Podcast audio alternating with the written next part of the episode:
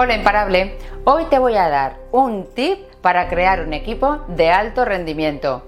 Qué difícil es tener un buen equipo, ¿verdad? Pues no, no es tan difícil. Lo que pasa es que en muchas ocasiones no sabemos cómo tenemos que tratarles para conseguir sacar el máximo de ellos. Hay una frase de Carlos Slim que he leído recientemente y que me recordó la historia que te voy a contar. La frase en cuestión dice, no puedes tener personas pesimistas en tu organización porque ellos te llevarán al fracaso. Y te voy a contar una historia que refuerza esta teoría de Carlos Slim. Como estoy apelizada y como no soy muy ducha en informática, pues cada dos por tres estoy llamando al servicio técnico de Apple oyendo a la tienda a que me presten soporte.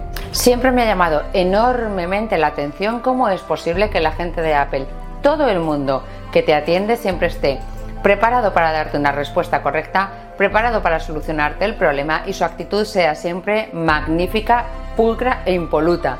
Esto no es algo que se consigue solamente con formación. En una ocasión a una de las personas que me estaba atendiendo al teléfono le pregunté, oye, ¿cómo es posible que todas las personas de vuestra empresa seáis tan encantadoras y siempre nos deis la solución correcta? Y ellos me dijeron, con formación.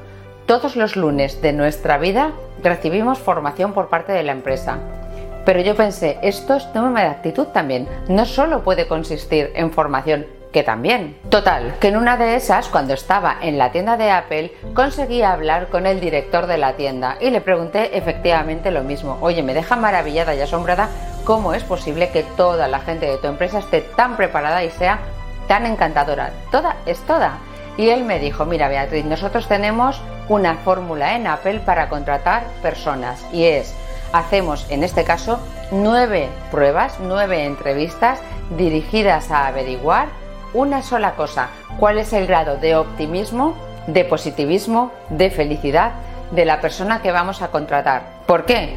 Porque no nos importa el grado de conocimientos que tenga una persona. Lo que nos importa es su actitud ante la vida y su actitud ante los problemas. Una persona optimista, positiva y feliz será capaz de aprender y de aprender mucho más rápido que los demás. Desde ese día, uno de los requisitos imprescindibles, por no decir casi el único, para que yo contrate una persona es que sea una persona positiva y feliz.